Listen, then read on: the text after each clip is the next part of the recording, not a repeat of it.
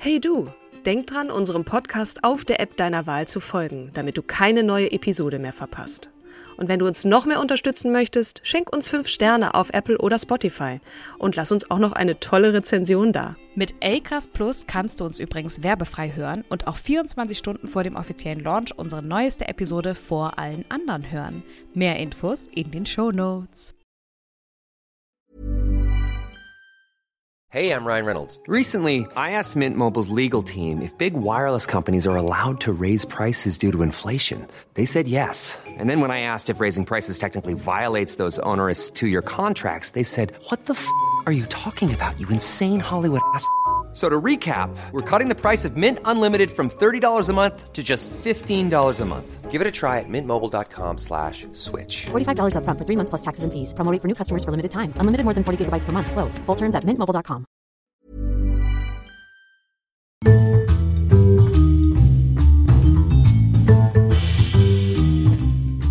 Hallo und herzlich willkommen zu unserer Podcast-Reihe Starke Frauen. Jetzt mache ich nicht immer den gleichen Anfang, sondern mit Katrin Jakob.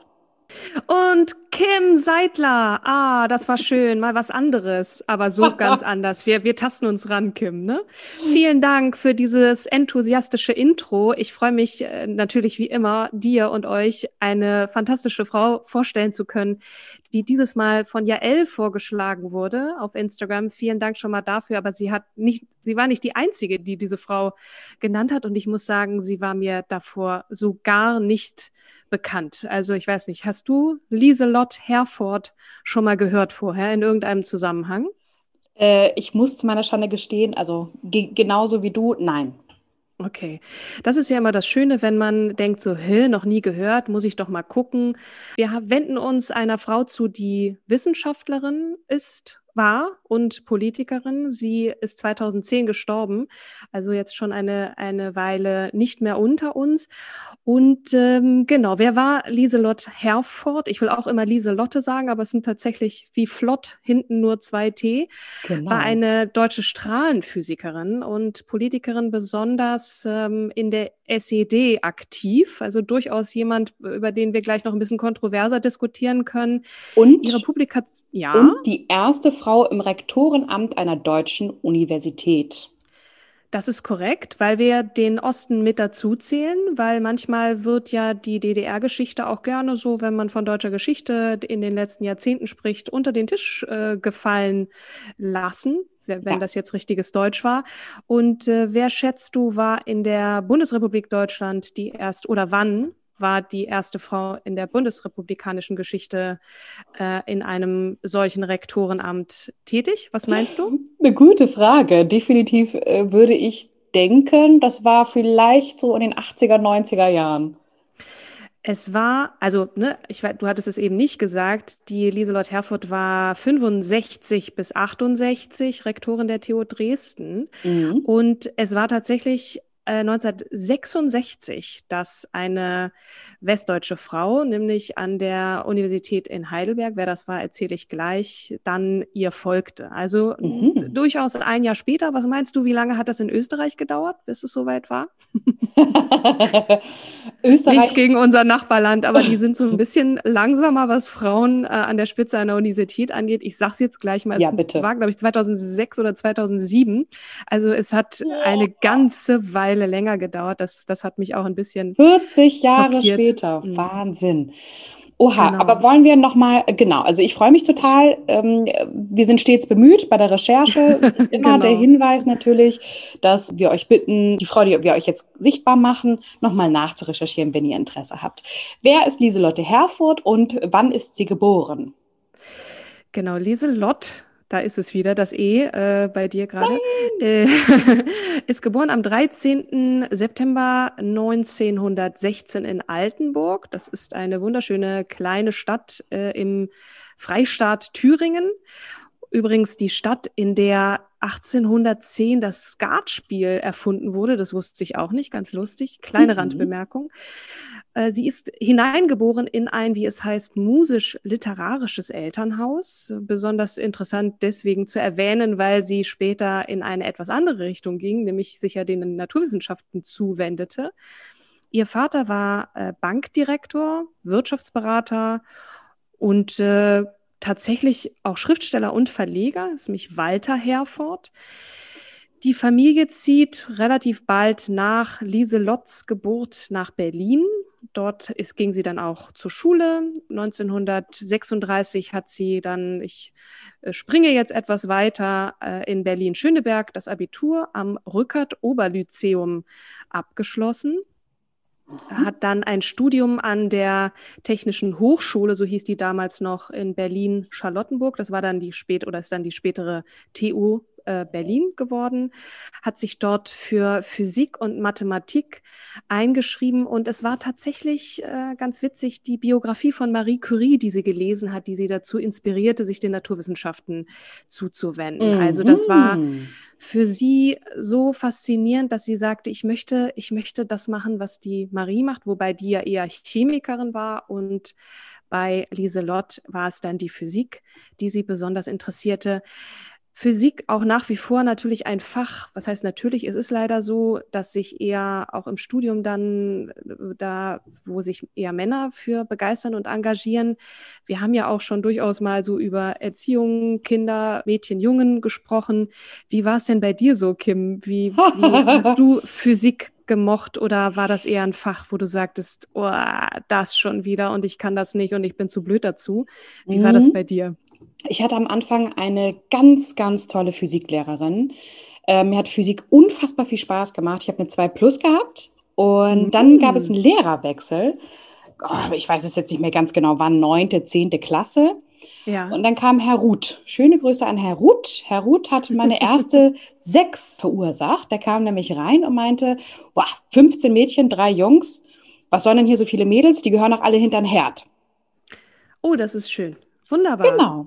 Und dann und so, war ich, genau, dann ja. habe ich so innerlich den Fuckfinger gezeigt, anstatt, ja. anstatt mich motiviert. Mhm. Äh, oh, ja, genau.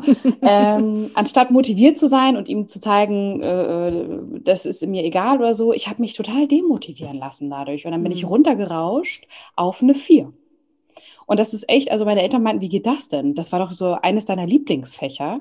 Ja. Aber ich war leider, leider unglücklicherweise dann sehr demotiviert durch dieses Verhalten des, des Lehrers beweist ja leider auch so ein bisschen, dass es sehr, sehr stark, logischerweise, und das wissen wir alle irgendwie, ne, weil wir alle vielleicht schon mal diese Erfahrung gemacht haben, dass es am Lehrer oder der Lehrerin liegt, die einen befähigen und dann sagen, Mensch, du kannst das.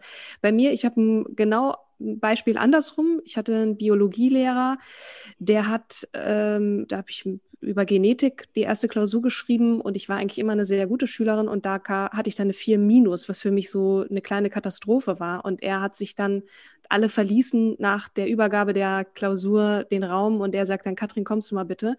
Und meint dann so, was war denn da los? Was hast, was, was ist denn passiert? So, du hast im Unterricht so gut mitgemacht und hat mich dann irgendwie motiviert, noch mal ein bisschen genauer an bestimmten Stellen nachzulesen. Und dann hatte ich in der nächsten Klausur wieder eine 2 plus, also was auch dafür steht, ne, so bestärkt werden, äh, Selbstwirksamkeit, du kannst das, du schaffst das und dann geht das schon. Insofern, ja.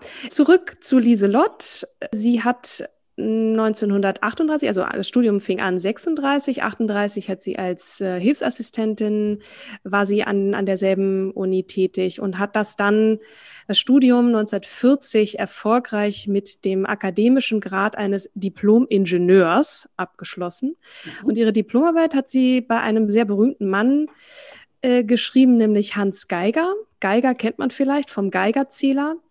Und der hat auch die das Interesse für Radioaktivität bei ihr geweckt. Also sie ist dann so voll auf diese Strahlenphysik gegangen. Und was ich bei ihr ganz interessant fand, nochmal kurz zurückblicken, ne, wir befinden uns Ende der 30er Jahre und schon mit in die äh, in die Kriegszeit hinein. Ne? 1940 hat sie die Diplomarbeit geschrieben, da hat das, äh, da hat der Krieg gerade begonnen. Sie hat ihre Schulbildung in der Weimarer Republik begonnen, sozusagen. Dann die aufkommende Zeit der Nationalsozialisten auch während der Schulzeit erlebt und während des Studiums. Und zum Abschluss des Studiums fängt der Krieg an. Das prägt natürlich auch jemanden. Und wenn man dann weiter guckt, ne, sie wird dann in die DDR, äh, wird in der DDR dann wirken vorwiegend.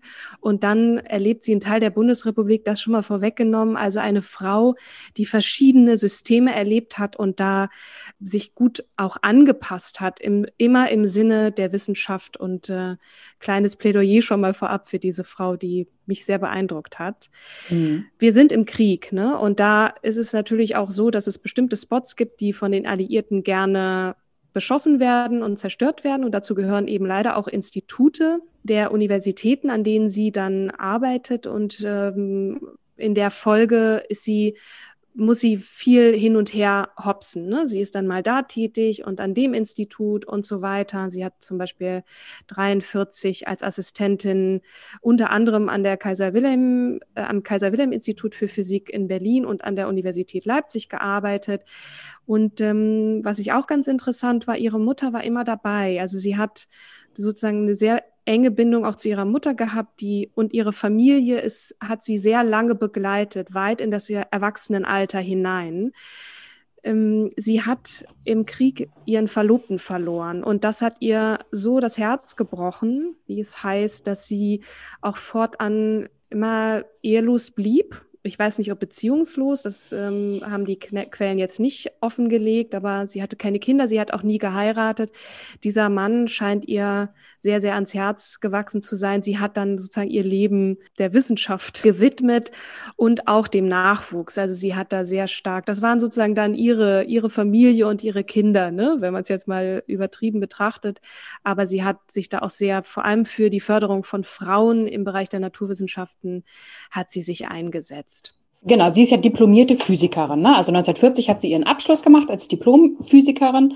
Und ja, dann. Bei Herrn Geiger, genau, das hatte ich gesagt. Genau, und dann hat sie ja ihre Promotion angestrebt. Da hat sie jetzt ein paar Jährchen gebraucht. Das war aber am, bei Hartmut Kallmann am Kaiser-Wilhelm-Institut für physikalische Chemie oder Chemie und mhm. Elektrochemie mhm. in Berlin-Dahlem. Genau. Also ich hatte ja gesagt, sie ist vorher so ein bisschen hin und her gehüpft. Ne? Sie war erstmal nach dem Krieg ganz kurz noch ein kleines bisschen zurück mhm. als Physikerin im Oberspreewerk in Berliner, Berlin-Oberschöneweide. Das ist im Osten der Stadt.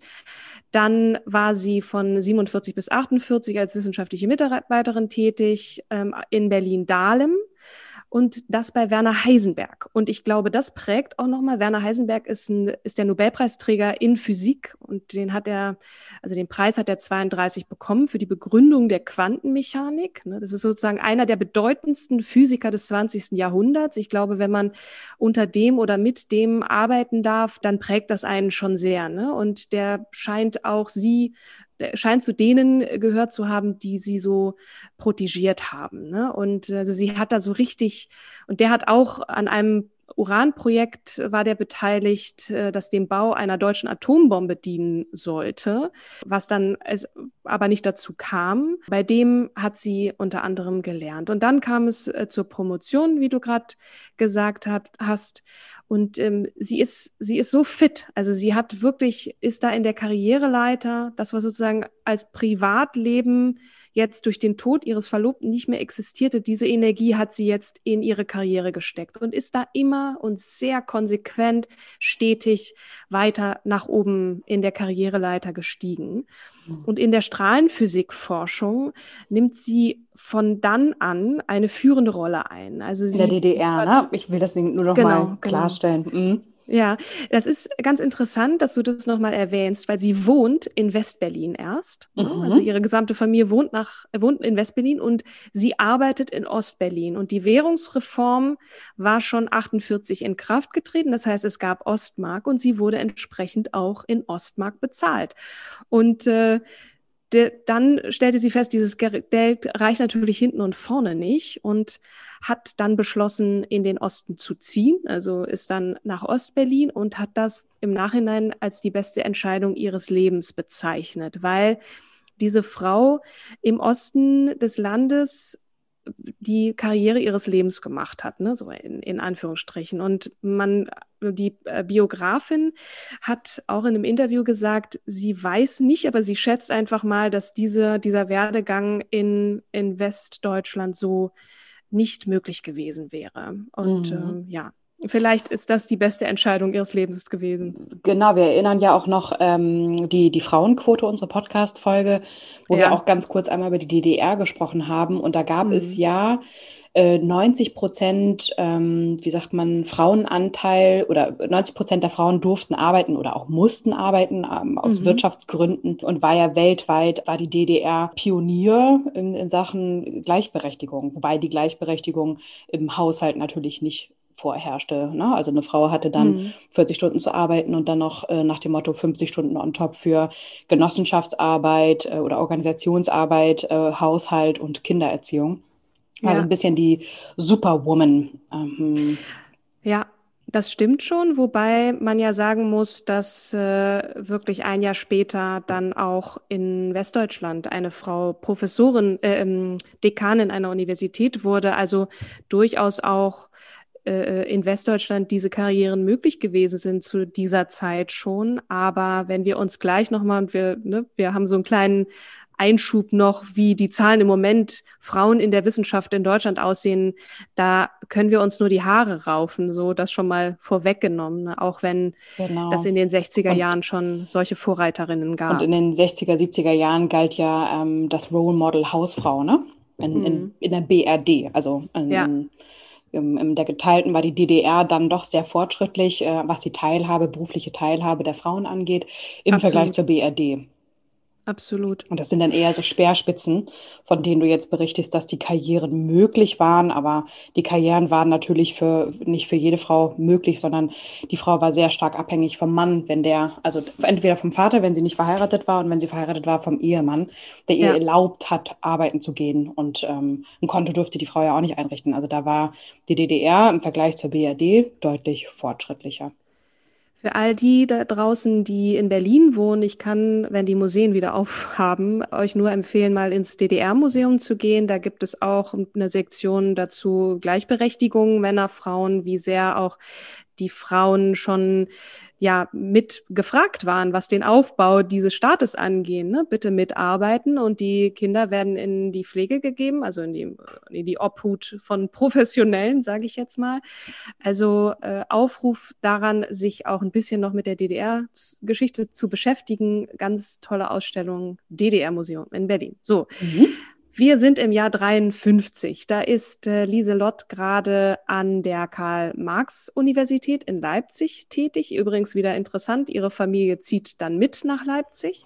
Mhm. Äh, dort liefert sie äh, weitere, also ne, das ist schon eine Frau, die ist stetig nach oben gekommen und hat auch echt einen Namen. Ne? Also wenn der Name Lieselott Herford fällt in der DDR, dann weiß man schon, ah, das ist die, die an der Fluoro Fluoreszenzanwendung in der Medizin mitforscht und da wirklich auch was, was Radioaktivitätsforschung angeht, äh, da ganz weit vorn ist. Im, Im Übrigen, es ist auch ganz interessant, man hat damals schon erkannt, dass die Strahlenforschung beziehungsweise Kernenergie ein wichtiger Bestandteil ist für die Energie eines Landes, ne? also mhm. Reaktoren be, äh, aufbauen und so weiter. Und deswegen war sie natürlich besonders interessant, weil sie auch mit daran geforscht hat.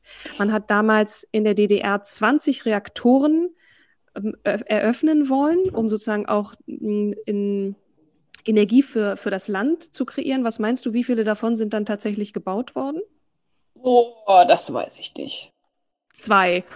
Okay. Also immerhin 20 sollten es werden, zwei sind es dann tatsächlich geworden, aber das auch nur am Rande so. Du wolltest gerade noch was sagen. Ich wollte auch sagen, dass sie, ähm, und das ist ja auch dann wieder ein, ich würde sagen, ja ein Vorteil, neben ganz vielen Nachteilen der DDR, ähm, dass du, es war ja eine Verpflichtung, dass du in Organisationen mittätig bist. Ne? Und mhm. sie war Volkskammerabgeordnete und Mitglied mhm. des Staatsrates und war bestens vernetzt, also Networking. Ja äh, äh, vom Feinsten hatte sie drauf. Da komme ich gleich noch zu. Genau, der ähm, Staatsrat ist die kollektive Regierung und die Volkskammer ist das Parlament der äh, DDR. Also sie ist nachdem sie sozusagen nicht mehr weiterkam auf der Karriereleiter, ne? Ich, wir sind ja jetzt noch in den 50ern und das kam mhm. ja dann erst in den 60ern, hat sie dann gedacht, so ich gehe jetzt mal in die Politik. Aber nochmal ganz kurz zurück zur, äh, in die 50er Jahre. Sie baut an der Karl-Marx-Universität in Leipzig das äh, Institut für angewandte Radioaktivität mit auf, ist also da voll im Gange, was sozusagen äh, den Aufbau ihrer, ihrer Karriere angeht. Sie war im Übrigen die dritte Frau, die sich in der DDR und die siebte, die sich in Deutschland seit der Weimarer Republik in dem traditionell von Männern dominierten Fach Physik habilitierte. Das ist echt nicht viel. Ne? Wenn man da mal so guckt, da sind ja schon, ich meine, die Weimarer Republik war ja auch, was die Frauenbewegung angeht, da doch durchaus einigermaßen fortschrittlich. Und dass das erst die dritte Frau in Physik war, hm, mhm. das ist auch schon mal eine Aussage so. Ne? Äh, nach ihrer Habilitation erhielt sie eine Dozentenstelle für Strahlenphysik eben in Leipzig, ähm, war dort dann wissenschaftliche Mitarbeiterin für eine ganze Weile, ist dann als Professorin, hat sie einen Lehrauftrag bekommen für angewandte Radioaktivität an der Technischen Hochschule in Leuna-Merseburg. Mhm. Das war Von 57, 57 bis 60. Bis 60 ja. genau. Und äh, da hieß es schon, also da hat sie sich dann insbesondere auch sehr um den Nachwuchs gekümmert, äh, vor allem eben um den weiblichen Nachwuchs, weil sie fand, Physik ist auch durchaus ein Fach äh, für Mädchen. 1960 erhielt sie dann einen Ruf an die Technische Hochschule in Dresden, äh, wo sie eben auch als äh, Professorin tätig war und hat dort als Professorin für angewandte radioaktive Isotope gelehrt. Sie wurde Direktorin des Instituts für Anwendung radioaktiver Isotope an der Fakultät für Mathematik. Und jetzt eine ganz kurze Exkurs in die, in die Physik. Ne? Also Isotope, was ist das denn? Mhm. Das sind, sind Atomarten, deren Atomkerne gleich viele Protonen, aber unterschiedlich viele Neutronen enthalten. Aber zurück zu Lieselott. Also ich will auch ganz kurz nochmal sagen, dass 1955 ja ähm, der, äh, der, der wissenschaftliche Rat für die friedliche Anwendung der Atomenergie gegründet wurde. Ne? Ah, ja, und gut. Äh, durch, durch, das, durch ähm, den Ministerrat der DDR. Und Herford war Mitglied der Kommission für Nachwuchs- und Ausbildungsfragen. Genau. Genau, also das ist ja parallel. Jetzt sind wir, glaube ich, schon 1957, nee, 1960 irgendwie, ne? So, ja, also genau. Fünf Jahre davor, eigentlich zu der Zeit, äh, wo sie wissenschaftliche Mitarbeiterin am Institut für angewandte Radioaktivität in Leipzig war, äh, wurde es gegründet und da, das ist ja genau 1955 gewesen. Sinn und Zweck des Ganzen war natürlich besonders die Energieversorgung und jetzt weniger daraus eine Atombombe zu bauen. Wobei, ne, wir wissen alle nicht, was da im Hintergrund so äh, gemauschelt wurde. Insofern, also sie hat da schon sehr ihre Fühler ausgestreckt. Äh, wir sind in einem System, in dem es schon sehr förderlich sein kann, auch wenn man als Wissenschaftlerin tätig ist, wenn man in der Partei ist und gut vernetzt. Ähm, inwieweit sie das jetzt so richtig gelebt hat, da kann man nur drauf schließen, weil sie hat damals äh, oder ne, in der Biografie heißt es, das war ihre beste Entscheidung, damals nach Ostberlin zu ziehen, was schon sagt, dass sie dem System der DDR da durchaus äh, äh, zugeneigt war. Ne? Ähm, also man darf auch nicht vergessen, sie ist dann ja von 63 bis 81 für vier Wahlperioden Volkskammerabgeordnete ja. in der Fraktion der, äh, des Freien Deutschen Gewerkschaftsbundes geworden. Und ja. dann, also es ist ja einfach nur Karriere steil ohne Ende. Ne? Das ist ja, direkt im Anschluss, nachdem sie Professorin und parallel äh, Direktorin des Instituts für Anwendung radioaktiver Isotope an der Fakultät für Mathematik geworden ist. Ja. Ähm, also die, die, die wusste ihr Netzwerk vernünftig oder gut zu nutzen. Vernünftig ja. ist jetzt auch wieder eine Interpretation meinerseits, aber sie hat auf jeden Fall ihr Netzwerk hervorragend genutzt. Absolut. Und ihre große Liebe war tatsächlich die Wissenschaft. Ne? Sie hat da wirklich alles reingesteckt. Und äh, dann kam die Politik und du hast es ganz richtig gesagt, sie war schon so lange in der Politik tätig, dass man dann auch nicht mehr sprechen kann von, ich nutze das mal hier so ein bisschen, um meine wissenschaftliche Karriere voranzutreiben, sondern das war ja auch durchaus gelebt. Ne? Also das kann man sich sonst nicht anders vorstellen. Ne? Sie war äh, ordentliche Professorin für Experimentalphysik, nachdem sie von äh, der Technischen Universität Dresden weggegangen ist als Rektorin. Also sie war da tatsächlich nur drei Jahre tätig. Wir können nur spekulieren, dass es ihr vielleicht doch zu viel Administration war und zu wenig Wissenschaft. Ne? So als, als Rektorin einer, einer Universität ist man sehr, sehr viel mit administrativen Dingen beschäftigt und sie wollte vielleicht dann doch einfach mehr mit der Materie zu tun haben und wieder in die Lehre gehen. Und sie ist dann 69 bis 77 eben äh, an, an der TU weitergeblieben, hat dort gelehrt äh, für Radioaktivität und Dosimetrie. Dosimeter sind diese Messgeräte zur Strahlenmessung. Experimentalphysik, ne? Ordentliche Professorin für Experimentalphysik genau. beziehungsweise, beziehungsweise Radioaktivität. Radioaktivität mm, genau. Ja.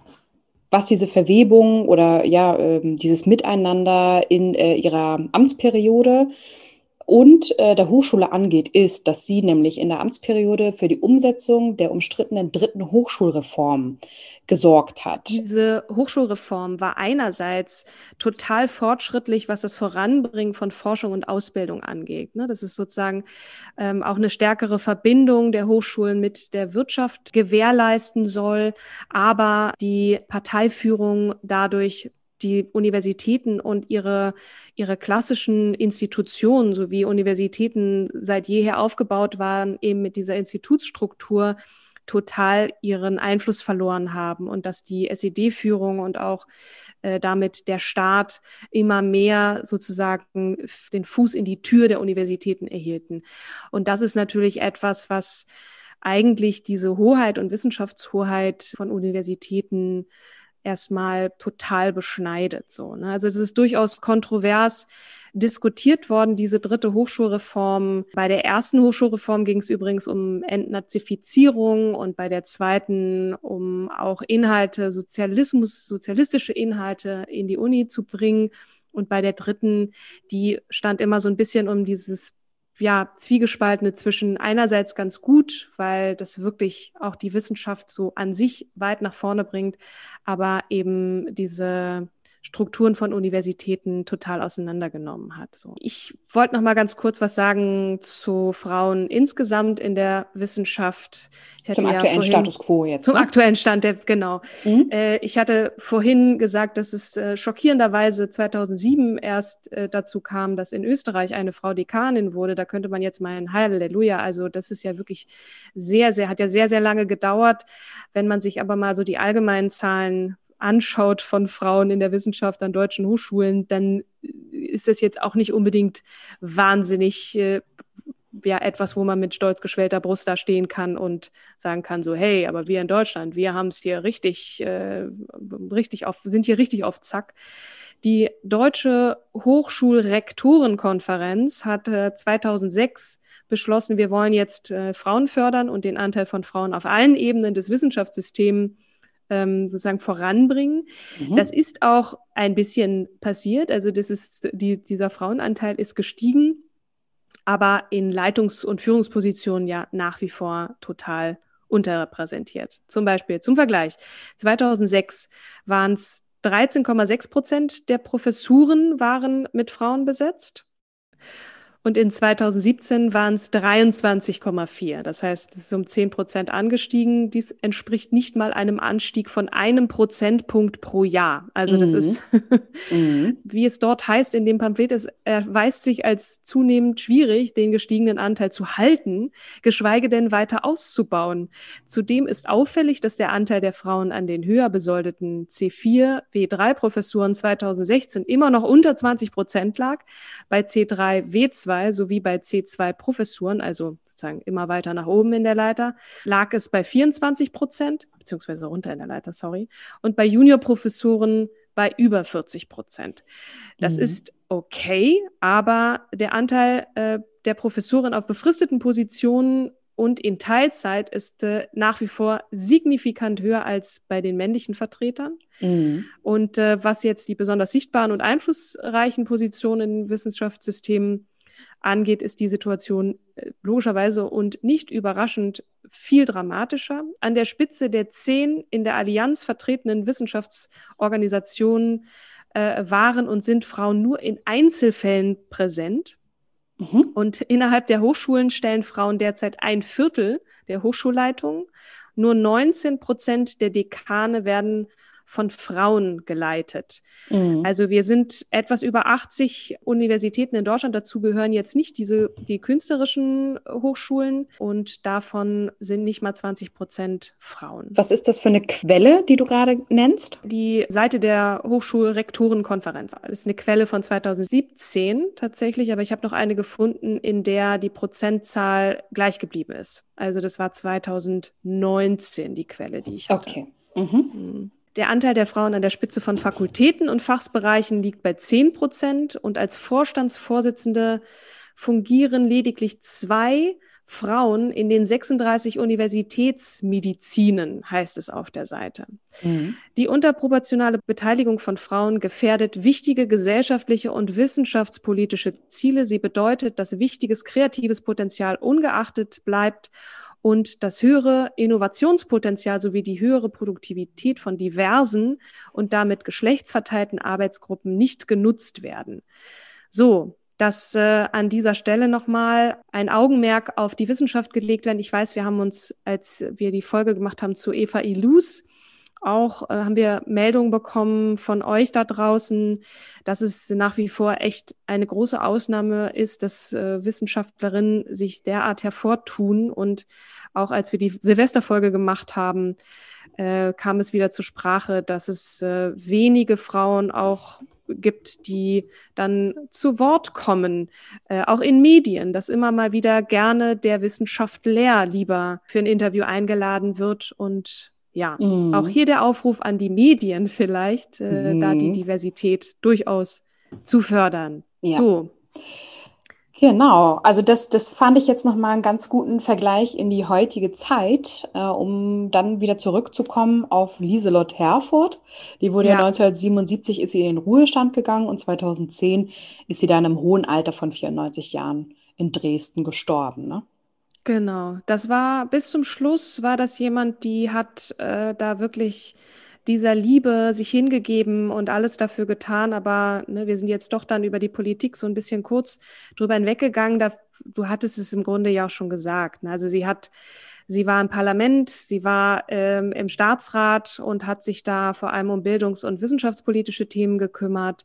Sie hat dafür gesorgt, dass die dritte Hochschulreform durchgesetzt wurde. Hat ihr Leben der Wissenschaft gewidmet. Absolut. Und war eine absolut, na, was du ja meintest ja. mit die Liebe, das war die Liebe zur Wissenschaft, der Leidenschaft mhm. zu forschen, aber auch zu lehren und ja. auch ja, äh, Nachwuchs zu fördern. Eine sehr, sehr coole Frau. Vielen, vielen Dank für die Einreichung. Ja, genau. Wir, äh, wir hatten Jael gedankt, dass sie das gemacht hat und äh, auch allen anderen, die die sie, sie vorgeschlagen hatte. Genau. Ihr könnt gerne nochmal auf ihrer Seite, gibt's diverse Auszeichnungen auch, ne, wo den Nationalpreis der DDR für Wissenschaft und Technik. Sie geht leider so ein bisschen unter hinter ihrer westdeutschen Konkurrentin Margot Becke-Göring übrigens. Ich hatte ah, vorhin den Namen nicht genau. genannt. Die mhm. war eine Chemikerin und erste Rektorin an der Ruprechts-Karl-Universität in Heidelberg. Es lohnt sich wirklich, mit, sich mit Lieselot Herfurth nochmal zu beschäftigen, insbesondere auch was diese Wanderung durch die unterschiedlichen Systeme angeht, ne? Und durchaus jemand, die die Aufmerksamkeit verdient. Und die Waltraud Voss, ihre Biografin, wurde dann gefragt, was finden Sie an Lieselot Herford so toll? Und dann sagte sie einfach diese Durchsetzungskraft, diese, diese Klarheit, dieses sich auch durchsetzen in, in dieser Männerdomäne und da zu einer solchen Bekanntheit zu kommen, immer weiter zu machen, weiter, weiter, weiter. Das hat hat sie wahnsinnig beeindruckt und äh, dem kann ich nur beipflichten. Ja. Das äh, hat mich auch sehr beeindruckt. Mich auch. Vielen Dank fürs Vorstellen, Katrin. Das Na, hat Spaß gerne. gemacht und war ja. sehr aufschlussreich. ja, ich werde dir nächste Woche die Jeanne d'Arc vorstellen. Uh. Und äh, ja, freue mich schon. Das ist aber drauf. auch ein Brett. Da das du bist immer bei diesen historischen Figuren, bist du echt immer äh, sehr mutig. Ich bin sehr gespannt und äh, freue mich auf nächste Woche und danke auch dir fürs Zuhören und euch da draußen und bis dann. Bis zum nächsten Mal. Tschüss. Tschüss.